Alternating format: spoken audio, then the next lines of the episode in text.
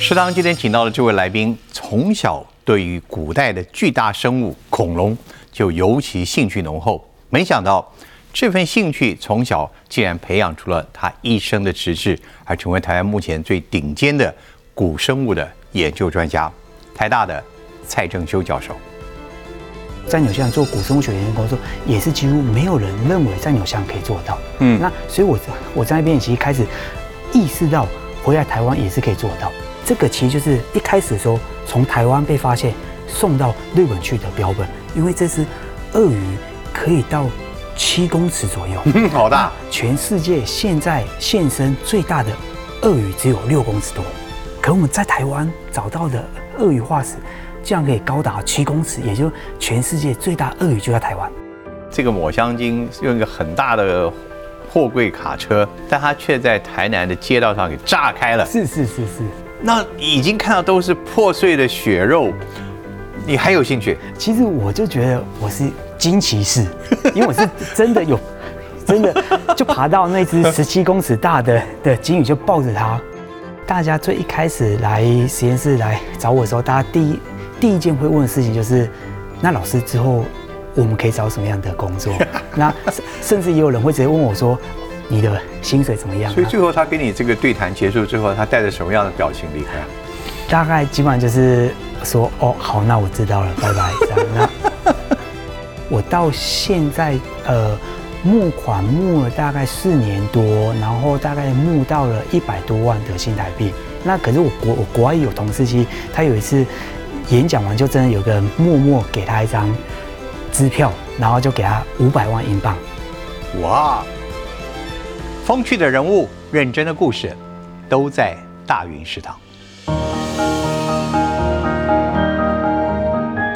很荣幸的请到蔡正修教授，蔡教授到我们的节目来啊、这个蔡教授是研究古生命科学的，哦，是一个台湾非常少有，但是也非常卓越的一位科学家跟一位学者。不过今天一开始要配合我们大云食堂啊，我们今天除了有我们的大雄主厨来帮我们准备美食之外，我特别准备的这个看起来好像跟古生物没什么特大了不起关系，咸酥鸡，你喜欢吃咸酥鸡吗？是是是你有句名言帮我们解释一下，你说吃咸酥鸡咬它一口，就好像在吃恐龙一样，是是是这，什么意思啊？呃，因为其实吃吃个恐龙哦，谢谢谢谢，我最喜欢我最喜欢吃恐龙肉了。我老天，那那台湾到处都是恐龙肉啊，是的，是的。为什么这什么意思啊？古生物学在演化生物学里面，其实有一个很清楚的定义恐龙的方式。那我们其实现在的所有的研的研究都清楚说，恐龙其实就是灭绝的三角龙跟现身的麻雀的最近的共同祖先，从这里所有的后代，所以大家就会发现。麻雀就是我们每天会看到的麻雀，这样是定义恐龙非常重要的关键物种之一。嗯，所以您您的意思是说，它们都是来自于同样一个最早的祖先，对的，但是演化的过程中出现了各种不同的物种，是的，所以我们现在看到的所有有翼翅膀的鸟类，或者像这个不会飞的鸡，它们都是来自最早最早的一个同一个祖先。是的，那那个祖先就是我们所习知的恐龙。是的。所以您在二零二一年提出一个呃，为什么大家称呼您是第一个发现台湾恐龙化石的一个生物学家？就是您二零二一年您您发现了一个什么，然后你向世界公布了一个什么样的讯息？所以我们在二在二零二一年的时候，终于因为台湾其实台湾的鸟类其实非常非常多，现在现生的鸟类，因为台湾大家看我们的千元大钞上的地质。它就是在台湾的其中一种特有种的鸟类，所以在台湾其实有六百多种的600多种鸟类的鸟类记录，然后有超过三十种都是特有物种，可是台湾一只鸟类的化石都没有。怎么会这样子呢？我们对，因为其实大家一直以来都不认为在台湾可以找到古生物。嗯，那我们在二零二年发表了一篇的的研究成果到国际期刊说，我们终于发现了台湾第一件的鸟类化石。那就跟刚刚讲，因为鸟类就是恐龙，所以我的我当然就可以很骄傲的说，我们终于发现了了台湾第一件的恐龙化石。这只恐龙的化石，您所发现的，它的年代又有多久？它其实就是可以大概推到四五十万年的这个四五十万年。台湾的历史本身从海底隆起来，我们的台湾岛这个岛的历史有多久？其实大家都会说，我们在台湾整个直接整个服务出来，大概在五六百万年前这个时间。可是大家想忘记了一件事情，其实就是在台湾还没有真的完完全全从太平洋出来之前，我们在还在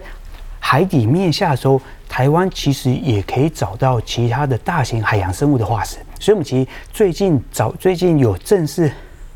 发表了其中一件的化石，就可以推到一千五百万年前那。是一个什么东西化石？是一种台湾鹦鹉螺，就大家很熟知的鹦鹉螺之外，它其实应该是一种台湾的特有种，我们把它称之为台湾鹦鹉螺。嗯哼，所以我们的这块土地在当初还没有在海洋的变化之前，它在海洋的生物里面已经看到了古生物在我们的这块土地上了。是的，那在五六百万年前，当台湾变成一个在海平面上可以看到的一个一个一个岛屿的时候，您帮我们能够 picture 一下，我们那时候台湾的这一片地貌大概上面有哪一些的生物？哦，这个其实就非常有趣，所以我今天有哦带来了、太好了啊带来了一些可以给大家看。哦这个不能吃的吧哦，这个可能不太 这些是什么能吃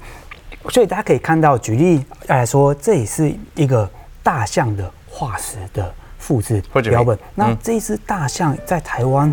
发现，可是这只大这只象，大家可能很难想象，在台湾竟然可以找到这么大的一种生物，因为这只象啊，这这当然不是原始的的，我是做了三 D，所以我们可以把它给缩小有。三 D 的复制的，对，然后可以把它缩小。这只象啊，这种象叫做古灵齿象。那这种古灵齿象，我们目前估计它可以超过十公吨。那那么大超过十公吨，大家可以想象它到底有多大？因为大家对古生物最熟悉的是暴龙。那一般来讲，暴龙大概只有五六公吨，比较大的暴龙可以到七八公吨。可是这一只古灵齿象在台湾的古灵齿象竟然可以比暴龙更大。所以我们其实非常的兴奋，就是一直很希望跟大家说，在台它是在台湾的哪个地点发现的？它在台在台湾，其实在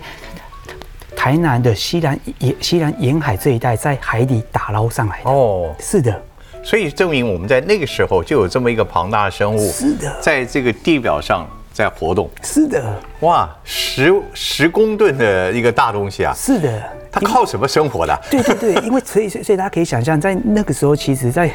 在台湾的至少在西南沿海那一带，其实就是一大片的草原。嗯，所以所以大家可以想象，大家可以想象现现在主要在大家很喜欢看的，在非洲象，他们在整个非洲草原那边吃，你可以想象，在台湾其实也有很类似的情景，因为现在的非洲象最大也只有五六公吨，可是我们这样可以超过十公吨。你完全颠覆了我们对于台湾以前那个想象的那个面貌啊、现在我们看到的大概都是，呃，接近这个平常东西都干枯的河川，不然就是被开垦的地面，所以那时候都是一片草原的情况。还有这里面有哪一些您特别也可以帮我们介绍所？以我们刚刚有提到的台湾第一次发现的鸟类恐龙，其实就是在这边。这是啊这这么小这就是它原始的尺寸。可是我们可以做 3D 把它给放大之后，你就可以看到。另外这一只就是我另外做复制，它是把它缩把它给缩小，这就是大家很熟知的中生代的恐龙。可是你如果仔你如果啊仔细来看的话，你就会发现这个它的这个部位跟它这边大家看看起来不觉得就是很像吗？所以大家可以看到它的相似度其实那当时我们讲的，您看见没有？第一个台湾的远古的这个鸟类的这个恐龙，它的体积有多大？它的体积大概跟我们的青云大超上的智类其实差不多，根本也差不多这么大的一个对对有有有一个有生物啊。是的是的，哇，所以这个也是在我们台湾的岛上还是海域里面发现？在台南所发现的，在台南的发现对哦对对，佐证那一带这个像是什么呢？啊剑齿虎，哦，剑齿虎。是的是的剑齿虎台。湾不会有这个古生物啊。这个也是我们去年第一次证实，台湾其实也有剑齿虎的出没。它也曾经在我们台湾这里。所以大家可以想象，这其实就可以更清楚的把它给连接起来。就像刚刚讲，台湾有这么大的生物，当然就会要有人来吃它们。那他们当然就是很喜欢，应该是敌人他们就很喜欢吃肉的。对所以大家可以想象，这其实就完完全全啊连接出来了。远就在远古想，因为大家觉得大食的吃肉的跟大的啊吃草的动物，在台湾好像不会有这种很竞争的状况。可是我们开始陆陆续续去找这些在台湾所发现的远古的生物，就可以完全做一个完全推翻大家对远古的想象。这一切一切要靠着很辛苦而且很长期的挖掘工作，然后要考证，是的，然后要做各种的科学的论断，最后才提出一个理论，提出一个说法。呃，这些工作在台湾都是近年才开始陆续有比较完整的吧？是的，是的。所以就像跟刚刚讲，台湾的第一件鸟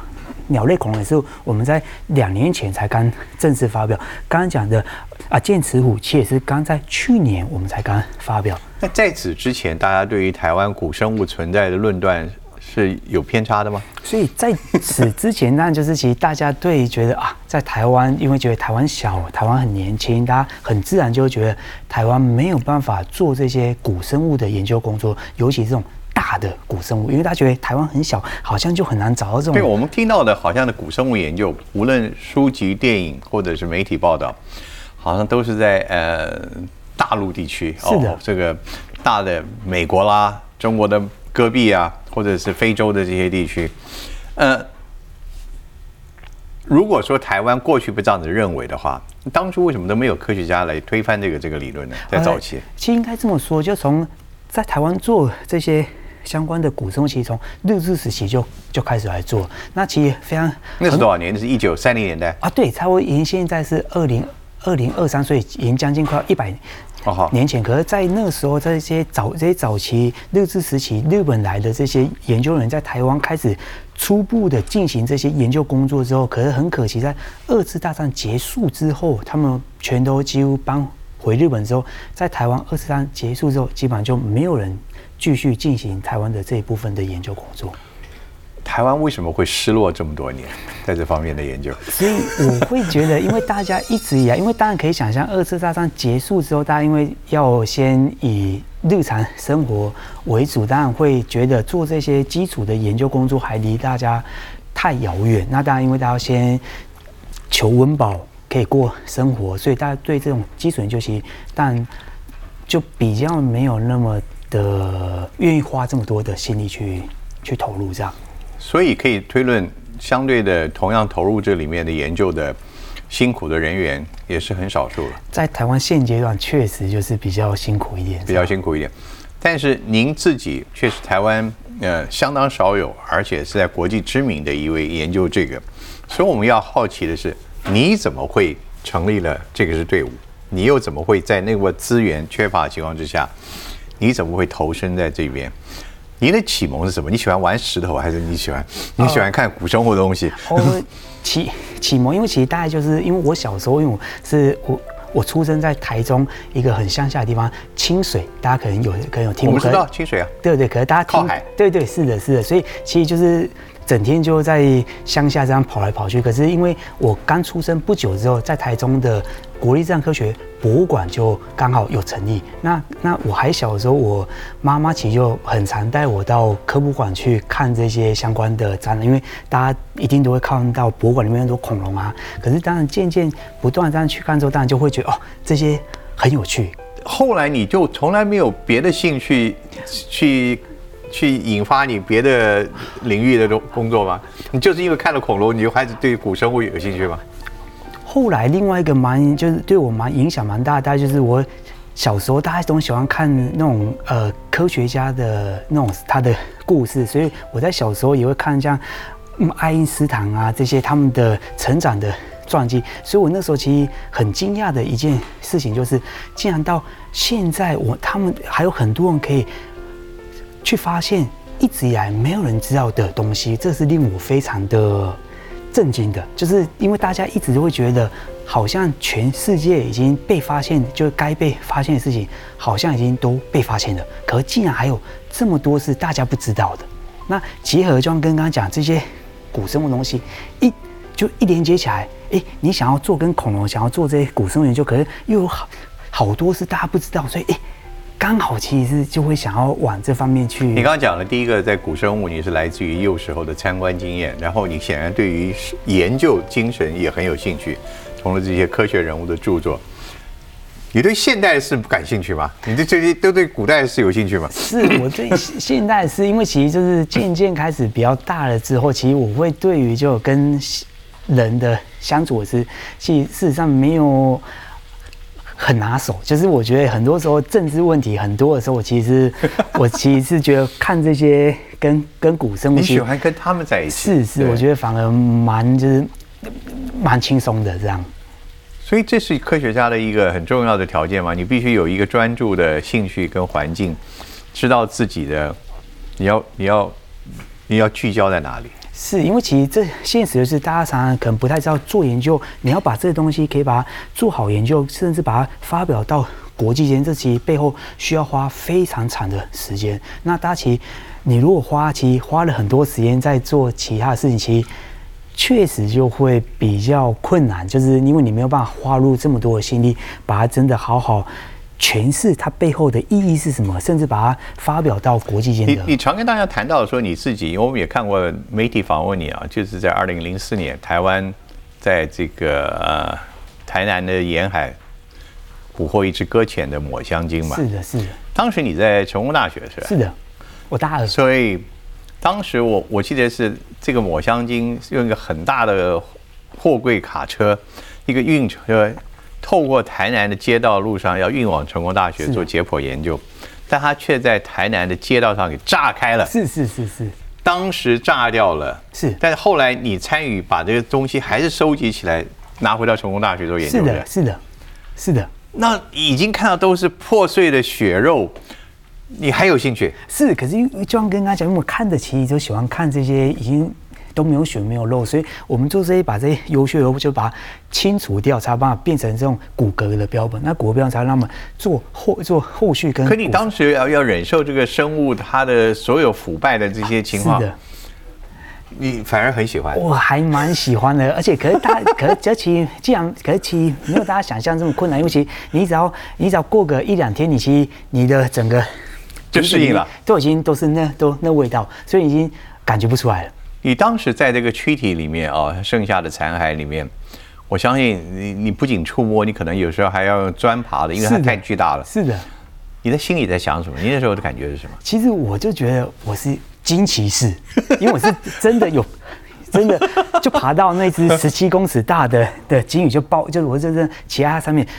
啊啊抱着它。所以就你可以想象，你会开始好像进入到真的骑着鲸鱼游在海里的那种感觉，然后就开始去想象他们是如果可以一路演变成这么大，所以我其实是非常的兴奋的。哇，我好像看到你演的动画片了，那个奇幻旅程是是。所以那个鲸鱼的跟你的相遇，更加坚定了你要从事这个领域的研究。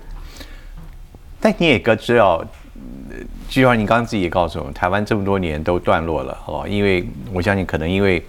本身的资源也少啊，大家的期待也不高啊，还有很现实的，这个行业似乎在台湾没有那么好的一个出路。没有人跟你讲这些吗？有有，所以我 那时候我一直，所以我大二的时候很清楚，跟我每个 朋友、每个同学、跟跟老师们，每一个人其实给我的答案都是一模一样，就是说在台湾不可能。所以我也开始当然去读全世界相关的一些跟古生物相关的发表，所以很清楚就知道我大二的时候，我就清楚知道我要出国去去念。可是为什么你还愿意继续做下去呢？你你已经有别人在跟你谈这个。他的前景不是那么样的这个这个乐观，所以大概是我就是啊，从小啊个性也没有很好，然后我也觉得反正就是不做也没有什么，就是真的做了也不会有什么的的损失。可是当你可以做到有一些的成果之后，反而就是诶，你本来反正就一无所有，可以从一无所有如果可以获到点东西，那不是你不那不就等于你赚到了吗？哎，这个数学公式很简单啊！你觉得，因为因为本来就是什么都没有嘛，嗯，什么都没有。那你如果可以做到一点东西，就表示你没有期望很多啊。对对对对对。但是这份工作给你的快乐，你是完全百分之百你确定？是的，是的。就是哇，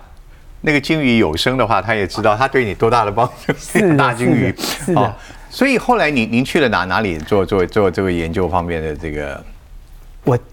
到了我，因为那时候要开始找的时候，因为其实全世界主要做这些啊古生物学的的研究工作，其实很多人都在博物馆，那可是因为我是要拿，我是要拿学位，所以我最后找的时候，然后又也很幸运有就有奖学金，所以我最后是到了纽西兰去。纽西兰就在纽西兰，在我老师他开始进行在就在纽西兰做古生物学研究工作，也是几乎没有人认为在纽西兰可以做到。嗯那所以我在我在那边其实开始意识到回来台湾也是可以做到，因为我其实在那边最大的啊冲击的。的一部分就是我，就我老师他很清楚的一直跟我们说，我们像在纽西兰这么小的地方，我们如果不把事情给做好的时候，没有人知道我们的存在。所以他的研究精神对对对，鼓励的你。有没有你看到在那个时候，你会觉得能够把那任何的本领能够用到台湾呢？是，所以其实我们主要的本领就是到就到野外去挖化石，那把这些化石挖了回来，做到到了实验室做清修工作，然后将这些的被所找到的这些化石背后意义，把它给做好诠释。你在纽西兰你看到的例子，他们那个挖掘工作是完全学术单位自己，还是有其他的资源来帮助？哦，他们其实就是有私人公司在支持，因为我们在挖的那个地都是私人公司的地，可是在台湾，大家对这些的嗯意识还没有很成熟，所以其实大家还是不会做到这样的状况。所以你在那边研究，哎，我们先把这个菜来了好了，谢谢。介绍一下这是什么？看起来好像也是一个跟古生物有关，不会吧？鸡腿 奶油蒜香鸡腿是哦的，是的，配白芦笋，哦，这个也是鸡对，也是鸡。哦。我们今天吃了太多恐龙了，是是是。你看对不对？所以哎，这个来，你要不要吃一口哦，？谢谢谢谢。所以你是刚刚整理一下，你去呃自己去纽西兰做了研究，你看学到了当他们呃就是用挖掘古生物的方式来来来研究各种他们的知识，但是在光挖掘这个工作里面，他们有他们文化的一个精神，是的。也有私人企业的支持，也有呃大家对于这个古生物的重视。这点在台湾，您觉得这几年有没有我我们有可以去改善的？现在看还看不到的。我觉得我们持续去推的话，在我相信在过几年，我们其实就会看到蛮清楚的呃的改变。那现阶段其实还有点困难，不过我们最近陆陆续续举来说，刚刚有发现像台像我们在台湾所发现的东西，我们已经蛮最呃从去年开始很顺利的跟河川局跟台南市政府有达到一些所谓的共识，所以他们现在开始，因为在台湾每一条河每一年都会做都会做整治，对，都会做整治，所以他们一定都会要要就要开挖。所以我最近终于跟第六河川局达到一个算是初步的共识，他们只要有在开挖的时候，就会尽量跟跟我讲，那我只要有时间。我就会到野外去看他们在挖掘状况，就会有机会可以找到大型的所以他挖出来的东西，让你去过目一下。是的是的你可以整理一下。到现在这一年下来，你有没有看到里面挖掘出来的东西有价值？其实还没有，那你为什么觉得这里面一定会有有价值？因为其实我们知道在，因为其实在这其实在国外世界各地几乎都是在不管是在建高速公路、盖铁路、挖挖河川的时候，都很容易有重大发现。有发现。对，这在世界各地一直以来都有这样的状况，只是他们找到说这些当地的施工人员就会直接联络相关的研究人员或是各个大学可是施工人员他怎么知道看到的东西竟然是一个科学古物？他们会不会缺乏这个分辨能力？对对，所以有一些确实就是没有办法分辨，可是，在有一些的状况，就是它已经很完整，你会看到有骨头出来，那其实就是很清楚，你要看到有骨头在那边，而且是很清楚很大，因为大家很难想象，我们现在看到的是把它给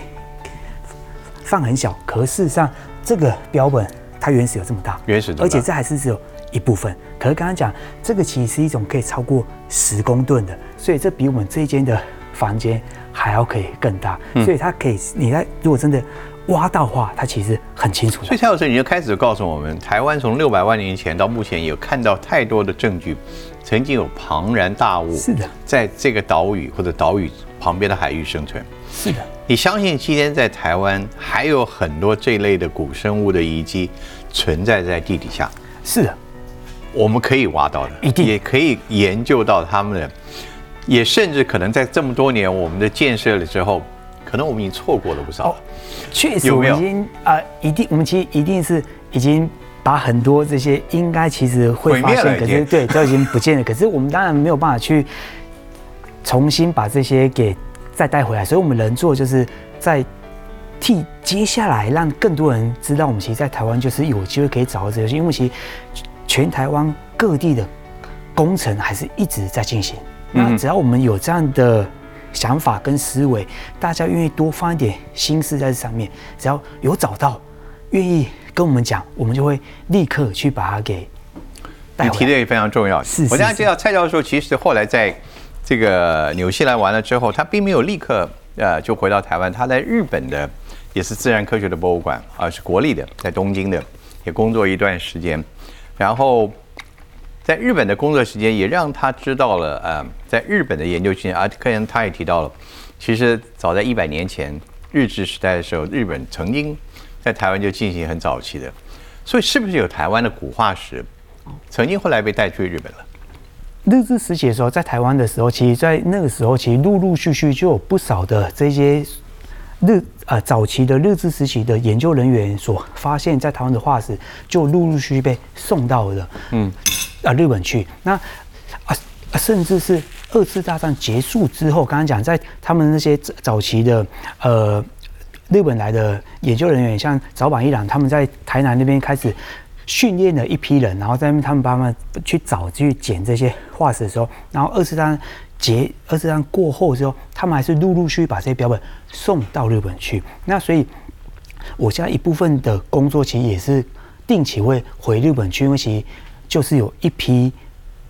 不少而且没有被研究过的化石被送到日本去。可不可能把他们再运回台湾？所以这当然就有很多有政治上的问题，因为这些都已经算是入到他们的啊收藏库了，所以他们都是有典藏的的编号，所以这出土是在台湾。对的对的。可是这些当然就是，呃这可能就需要由政府跟政府去但是您现在都做沟通可以直接在他们的那个看到这些古上进是的行实际的研究、是的，而。且他们其实刚好邀请我当呃日本国立自然科学博物馆的兼任啊研究员，我们其实可以去谈整个欧欧亚大陆在东边这边演化的状况。举例啊来说，大家可以看到这边有一小块，这边大家可能很难可以看得出来它是什么东西，我看不出来可是它其实是鳄鱼的头骨的一部分。那这种应该很老的鳄鱼吧？哦，对对对对，所以所以一开始的时候，从台湾被发现送到日本去的标本，那其实这个标本我最近把它借回来台湾，现在就放在我实验室，可是我还是要归还到日本去。那可是这件标本其实就是在台湾发现的鳄鱼，然后日本的研究人员他把它命名叫台湾马来鳄。台湾马来鳄台鳄湾马来一种特有物种，可是我们最近重新去看它的整个的形态，去发现它其实跟马来鳄一点都不像，它其实是跟日本所发现的一种鳄鱼其实比较像，叫做丰玉鸡鳄。那所以这其实就非常有趣，因为大家一直认为在台湾找到这种马来鳄，因为马来鳄其实是跟东南半岛的。啊，东南亚东南亚那边比较接近。可是我们现在如果可以说，它其实不是马来，它是一种丰裕鸡，它其实跟日本那边比较有关系所以我们。可以预测、预测或预知到，或者判断出，它过去的孵育跟栖息的路线，其实跟原先大家想象的不一样的。对的他是偏北的，他从北边过来的。而且哦，这其实很有趣，因为我们从我们的的研究，其实反而是相反，不是从日本过来，应该是从台湾到日本去的。哎呦，最早的移民，对的，对的，对的，对的。所以，所以，所以这这这背这背后其实可以让我们讲非常多有趣的故事，而且更更有趣的是，他的的名字其实叫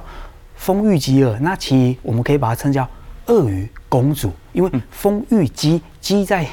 日在日文其实是公主的意思。嗯，鳄鱼公主。所以我们现在透过这鳄鱼，也就要了解到，现代的古生物研究已经是跨国域的，是的是全球性的。而且你刚刚告诉我们三 D，现在您看到任任何地方发掘的古化石，都会透过远距的方式，让你在另外一个地点可以复制出类似的复制品，然后进行这方面的研究。所以这是一个国际性的一个过程。那我就要问您，我们研究这些古生物，在今天的意义是什么？只是去了解他们过去吗？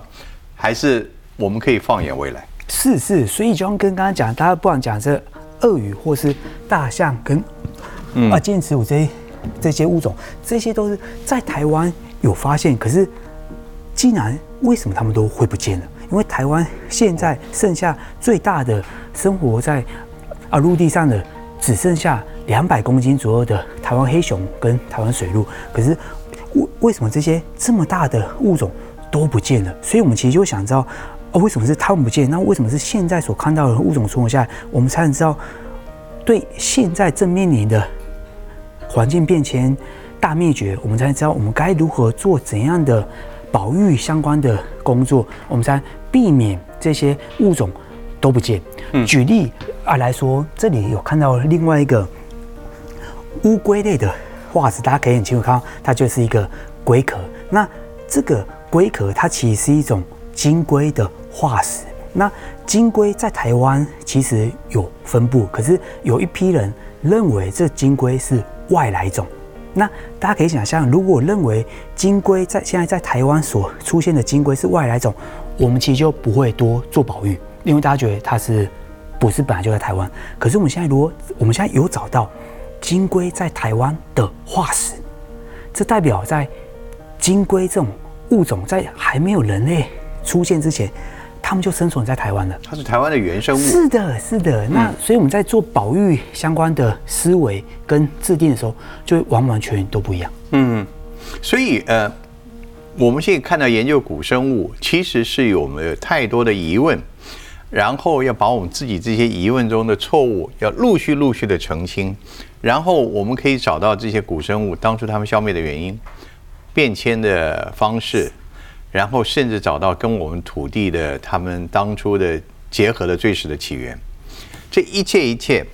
可以帮助我们现在的保育观念。是的，帮助我们现在防止类似的环境变迁是的再一次的发生。是的欢迎最后是在保护我们自己，是的，保护我们周围所有生物。是当初这些大批的物种在几十万甚至百万年过程中，大概发生了什么事情，让我们今天看到它们都都已经变成了化石？到底都都发生了什么巨大的变化？所以这个就是一个大灾问，这其实是我们现在想要去回答的部分。那我们刚好最刚好最近有一篇相关非常有趣的研究工作，去谈这个整个全世界岛屿的大灭绝的问题，因为其实他们可能有所谓的变大变小的的问题，所以让他们更容易有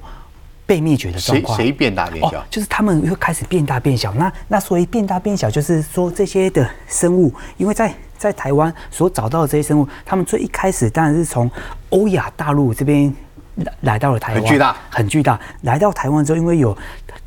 岛屿的问题、资源被限制的问题，所以就有一有一批的物种会开始变大或变得更小一点。那这些的状况可能可以让可能会让他们更容易灭绝。那举例来说，刚刚讲这个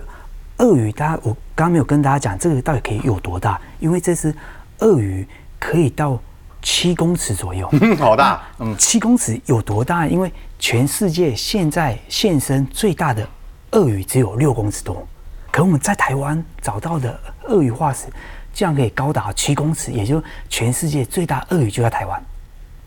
所以我们我们对我们自己的过去的生物环境有太多太多，我们陆续现见才知道，我们过去的物种在台湾是多丰富。是的他们的过程里面，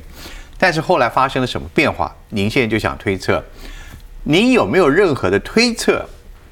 我们大自然或者我们的人为做了一些什么样的改变，造成这些物种竟然都被消失掉了？是是是，所以其实就因为刚刚讲，除了他们整个，因为他们在演变的状况下，他们不知道是如果要越来越大或越来越小，他们需需需要的食物跟环境就会不太一样，所以可能让他们更容易往被灭绝的一路走。那另外一部分，其实我们也有看到，因为有一些他们其实生存到非常非常的近代。举例来说，这只刚刚讲可以超过十公吨的大象，它可能有跟早期来到台湾的古人类有遭遇过的状况。对的，因为他们活到非常非常近代。那我们现在还没有直接的、确切的啊证据。曾经有人在捕猎他们，是有可能。是的，非常有可能，非常有可能。可是这个在台湾现在还没有任何的的证据。可是我们可以推，可以去从全世界的演变的角度来去看，这是非常有可能发生。只是我们现在需要去找到更多。多精彩的故事啊！我看到台湾的最古人类曾经跟巨大无比的古生物曾经在同一块土地上遭遇，是的，甚至彼此竞争他们的生存领域啊。可是刚刚您讲到，您现在做的研究工作其实已经不只是在考古了，而是要探索未来。是的。具体你能不能告诉我们，您现在所做的一切研究，乃至全世界类似像您科学家做的研究，到底对于人类的下一步，或者所有物种的下一步生活，你们能提供什么样的一种新的保证，或者新的有价值的什么我？我们其实就跟刚刚讲，我们其实就想要知道，因为现在整个全球环境变迁啊，物种越来越容易会灭绝，那所以我们现在看着就想知道。以前到底发生了什么事情？让它一路走来这边，就像跟刚刚讲，我们现在所吃到的恐龙肉，这些恐龙其实大家如果仔细去想的时候，从一开始没有人会说这些鸟类是恐龙，可是我们现在可以说所有的鸟类都是恐龙的时候，这其实代表了全世界的第五次大灭绝的时候，他们存活下来。那所以我们借借有这样的的研究，我们可以去看第六次的大灭绝，我们该如何可以像。鸟类恐龙一样可以冲了过来，所以您自己觉得现在这工作，跟您当初从那个小小的时候，从国立自然科学博物馆看到恐龙化石到现在，你走了这个现在，有没有现在您得到的快乐，远超过您当初想做这个行业的想象？有，因为我觉得你可以 啊，发现原来全台湾、全世界没有人知道的物种，既然我们可以新新新发现这个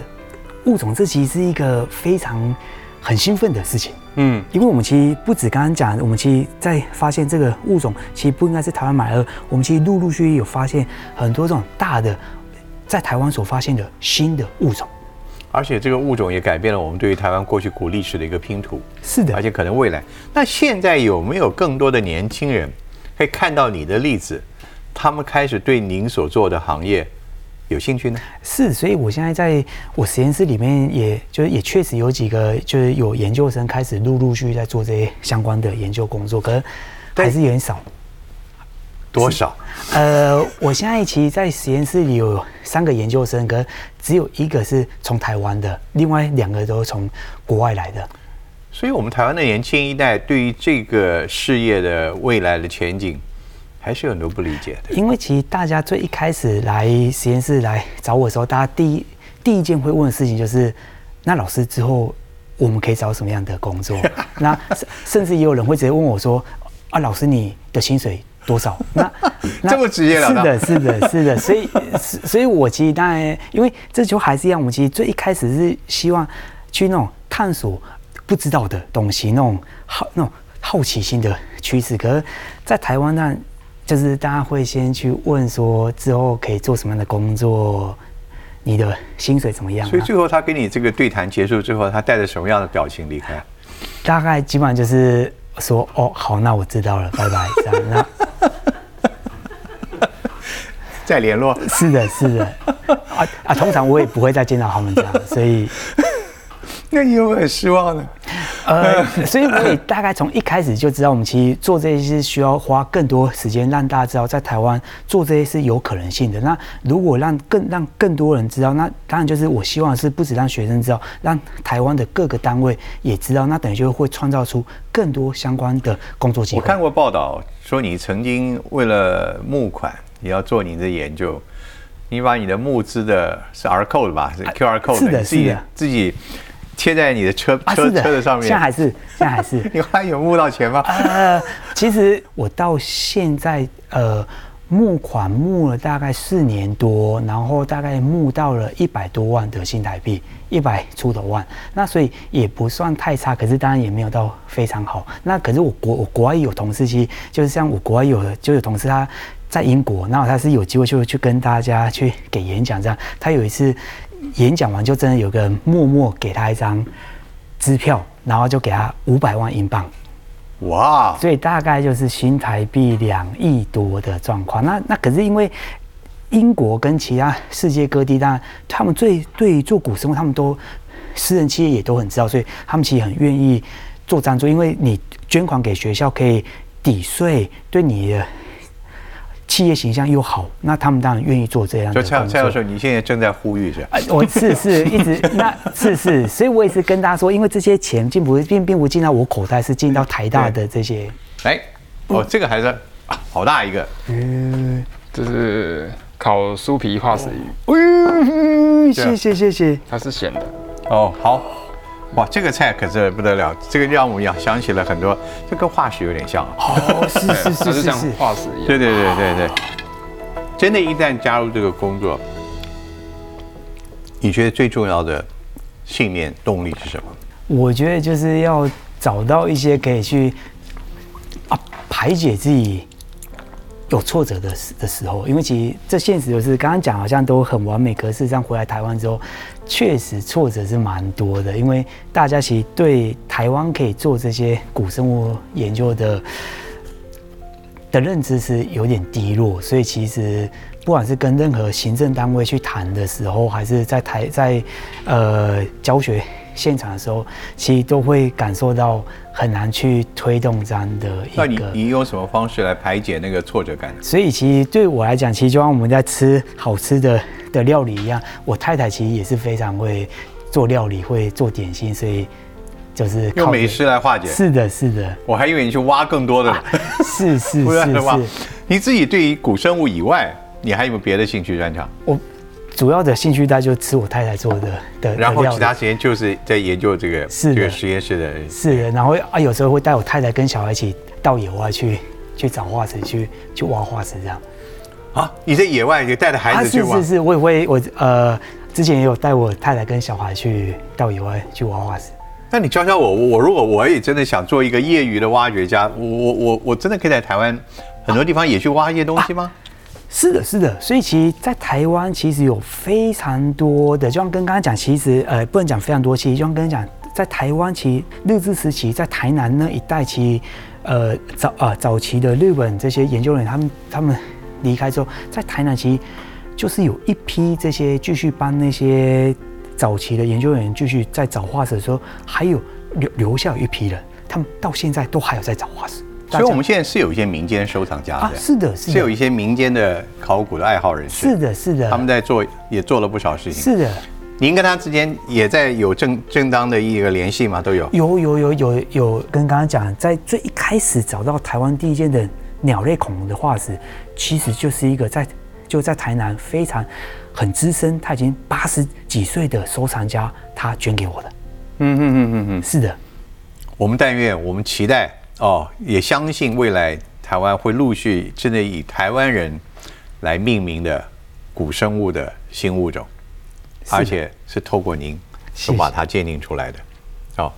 很有趣的工作啊！但是我觉得最棒的就是您在那个 那个抹香鲸的躯体之内 那个游换的过程，给您带来，所以人类的想象力其实是最可贵的。是的，哦，那个想象力跟创意就带不去了我们今天我们的蔡教授。蔡教授希望有更多将来的小蔡教授跟着你脚步？谢谢谢谢，好，谢谢，我们继续吃我们的美食。好，好，谢谢。